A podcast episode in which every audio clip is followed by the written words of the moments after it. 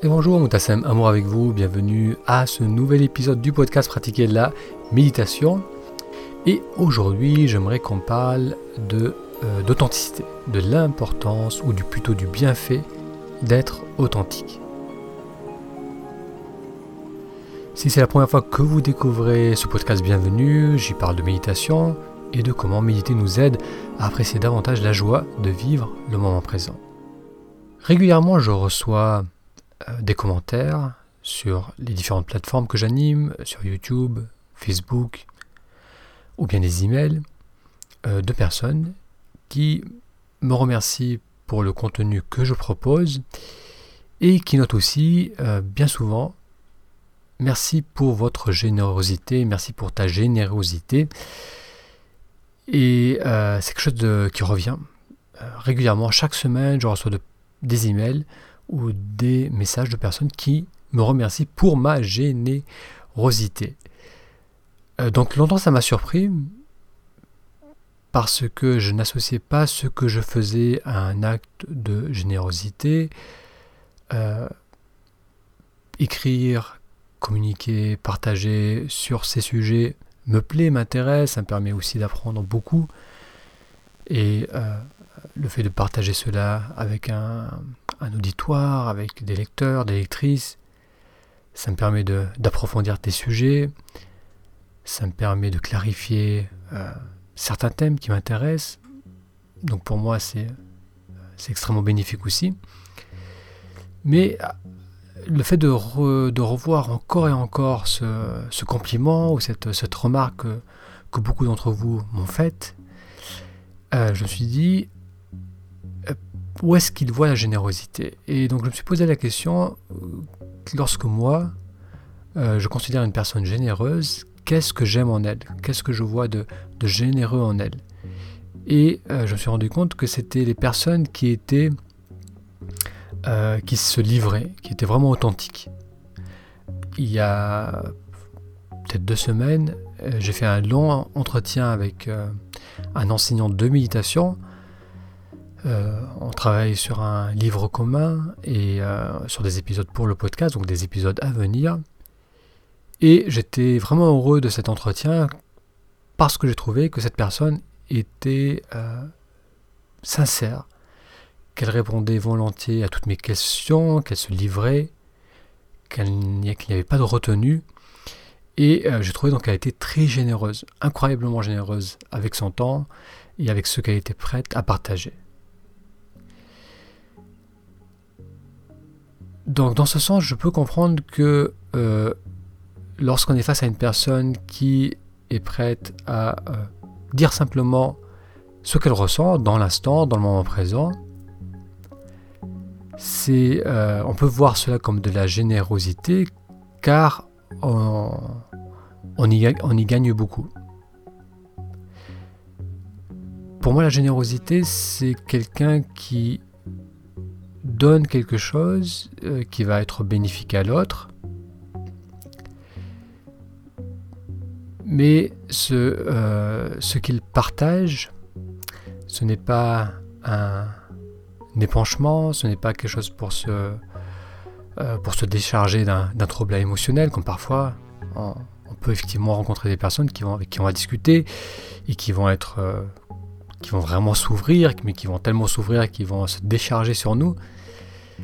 Donc là, c'est, ce n'est plus de la générosité, c'est, c'est presque une façon de, euh, donc de, d'utiliser l'autre pour se faire du bien. Donc on est presque à l'opposé. Pour moi, une personne généreuse, c'est quelqu'un euh, qui se fait du bien, mais en gardant à l'attention la personne qui est face à soi. C'est de partager ce qui nous fait du bien, donc c'est pouvoir dire sa vérité dans le moment présent, mais tout en ayant en tête, tout en gardant une partie de son attention sur la personne en face, sur la personne qui va écouter cela. Donc dans ce sens, effectivement, une personne qui s'exprime avec sincérité, avec authenticité, peut être perçue comme une personne euh, généreuse parce qu'elle amène de la valeur euh, à la personne qui l'écoute.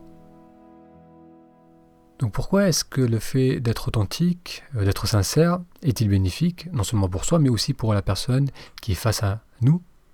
Parce que être authentique, c'est euh, simplement de prendre appui dans le moment présent.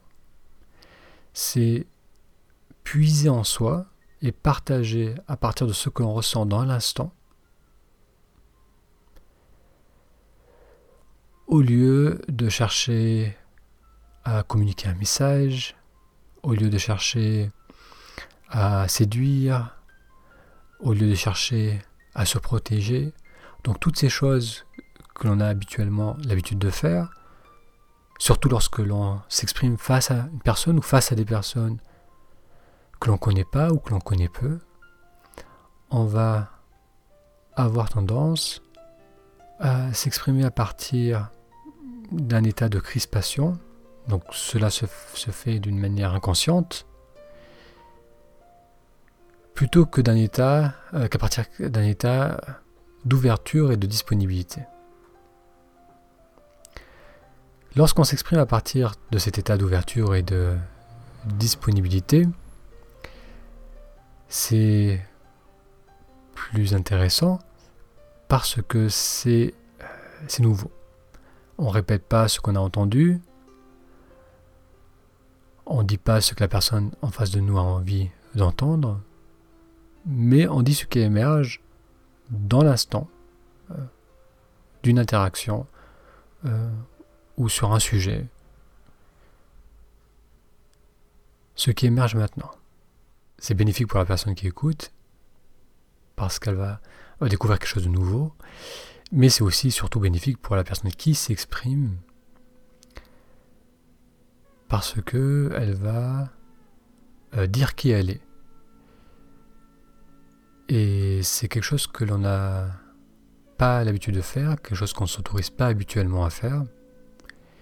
Et surtout dans les, euh, lorsqu'on commence à établir une connexion avec une personne, qu'on veut construire une relation avec cette personne, que ce soit amicale, au travail, amoureuse, si l'on construit cette relation sur une communication qui est basée, qui est fondée sur un besoin d'approbation, sur un besoin d'appartenance, sur, le besoin d'être apprécié. Ce qu'on va euh, émettre, ce ne va pas être nous-mêmes. Ça va être une vision de qui l'on croit avoir besoin d'être avec cette personne pour être aimé, pour être apprécié. On va en quelque sorte mettre un masque et exprimer ce masque au lieu d'exprimer ce que l'on pense, ce que l'on ressent dans l'instant. Et automatiquement, le retour qu'on va avoir va refléter ce masque au lieu de refléter qui nous sommes. Donc la relation va être compliquée, elle ne va habituellement pas être satisfaisante,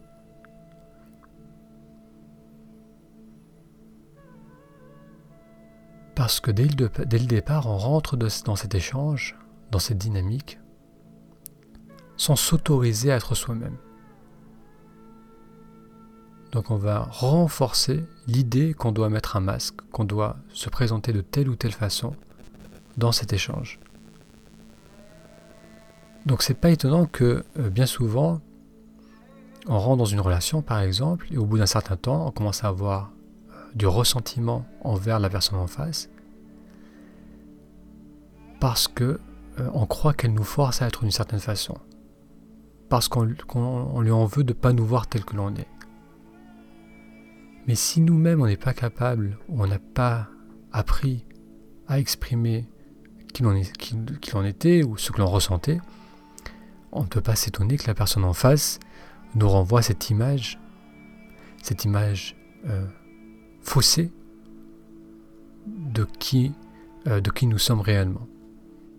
Donc s'exprimer avec authenticité, avec sincérité, c'est exprimer qui nous sommes. C'est pas faire preuve de qualité morale, mais simplement d'être capable d'être suffisamment à l'écoute euh, de ce qui se passe en soi, autant au niveau émotionnel que mental, et de permettre, à travers la voix, de communiquer cela. Car la parole, c'est tout notre être qui vibre lorsqu'on s'exprime. Et s'exprimer à partir d'un état d'ouverture, d'un état d'écoute, d'écoute, d'écoute euh, vers soi-même, d'écoute de soi, et émettre cela. Donc lorsque je m'exprime à partir de cette, euh, de cette attention qui est tournée vers moi et qui est aussi tournée vers l'autre, lorsque je m'exprime de la sorte, ce que j'aimais, c'est, au plus proche de qui, je suis. Et donc le retour que je vais ensuite avoir, c'est comme un miroir et ça va refléter qui je suis, ça va me permettre de, mieux connaître encore, d'approfondir la, connaissance de moi. Et euh, c'est infiniment plus euh, enrichissant d'avoir ce retour comparé à une expression qui va soit chercher à, faire plaisir, soit chercher, chercher à impressionner. D'ailleurs, dans le livre que je viens de publier, euh, Lisa a 36 ans, se sent seule, euh, je parle de cela parce que bien souvent le, euh, le sentiment de solitude trouve en grande partie son origine dans cette incapacité à communiquer avec sincérité, dans cette difficulté à, exprimer vraiment ce que l'on ressent. Donc automatiquement, l'échange que l'on va avoir avec les autres ne va pas être satisfaisant. On va se sentir seul parce qu'on ne va pas se sentir vu, parce qu'on ne va pas se sentir compris. Donc s'exprimer avec sincérité, comment peut-on faire cela? Parce que euh, vous pouvez, on peut peut-être se poser la question, oui, mais euh, moi je ne suis pas sûr de, de ce que je ressens. Je ne suis pas sûr de ce que je pense. Lorsque je l'interagis avec quelqu'un, euh, parfois mes idées, mes idées se brouillent, euh, je suis plus trop sûr de ce que je, ce que je veux, j'ai du mal à m'affirmer. Donc pour pouvoir faire cela, pour pouvoir s'exprimer avec authenticité, avec sincérité, c'est une, euh, une démarche cohérente avec toute démarche de connaissance de soi. C'est une démarche qui va nécessiter de réapprendre à être attentif à ce qui se passe dans l'instant. Car tant qu'on n'a pas développé cette capacité de d'ouvrir l'attention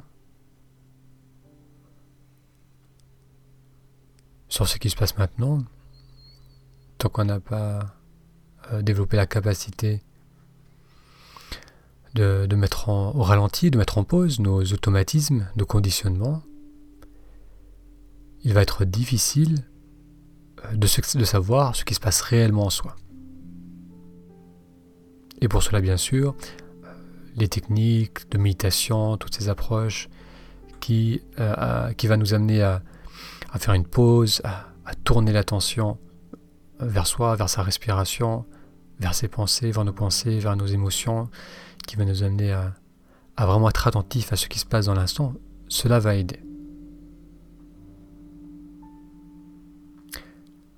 Une autre notion qui peut aussi aider à s'exprimer avec sincérité, avec authenticité, c'est cette notion d'espace en soi. C'est un ressenti. Si vous tournez votre attention au niveau de la poitrine, si vous ressentez le, la respiration et comment cette respiration se manifeste au niveau de la poitrine, on va ressentir que parfois il y a une crispation qui peut même parfois être une oppression au niveau de la poitrine, comme si le buste se fermait. Et donc là, il va être difficile dans cette dynamique, même dans cette posture, de d'avoir accès à ce qui se passe en soi et d'avoir cette euh, disponibilité euh, envers ce qu'on ressent mais aussi envers l'autre. À l'opposé de cette crispation au niveau de la poitrine, il y a euh, ce qu'on peut appeler l'ouverture, une ouverture ou de l'espace, de l'espace dans la poitrine, où on va pouvoir sentir la respiration amène de l'espace ou une ouverture au niveau de la poitrine. Et lorsque l'on prend l'habitude d'être attentif à cette crispation ou bien à cette ouverture et qu'on réalise qu'on est bien mieux euh, lorsque le buste est ouvert, euh, les épaules sont relâchées, la colonne est droite, donc lorsqu'il y a une posture dynamique mais qui n'a pas besoin d'être forcée, le simple fait d'amener l'attention sur la respiration, sur la posture et sur la poitrine va amener une légère ouverture. Donc si l'on maintient cette ouverture lorsque l'on communique, lorsque l'on interagit, interagit avec les autres, il va nous être beaucoup plus facile de communiquer à partir de cet état de présence et de disponibilité. Donc on a vu que s'exprimer avec sincérité, s'exprimer avec authenticité, c'était bénéfique pour soi, c'était bénéfique pour les autres.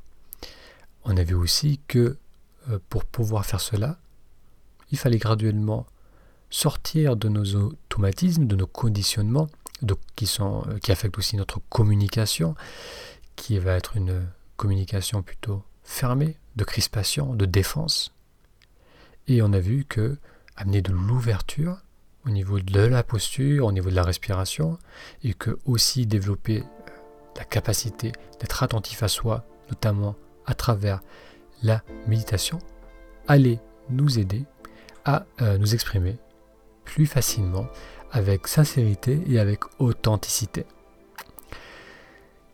Merci d'avoir suivi cet épisode. Euh, pour en savoir plus sur le livre que j'ai mentionné tout à l'heure, Lisez à 36 ans se sent seul, il vous suffit d'aller sur le lien méditeraujourd'hui.com barre oblique solitude, je répète, méditeraujourd'hui.com barre oblique solitude. Un grand merci pour votre attention et je vous dis à très bientôt pour un futur épisode.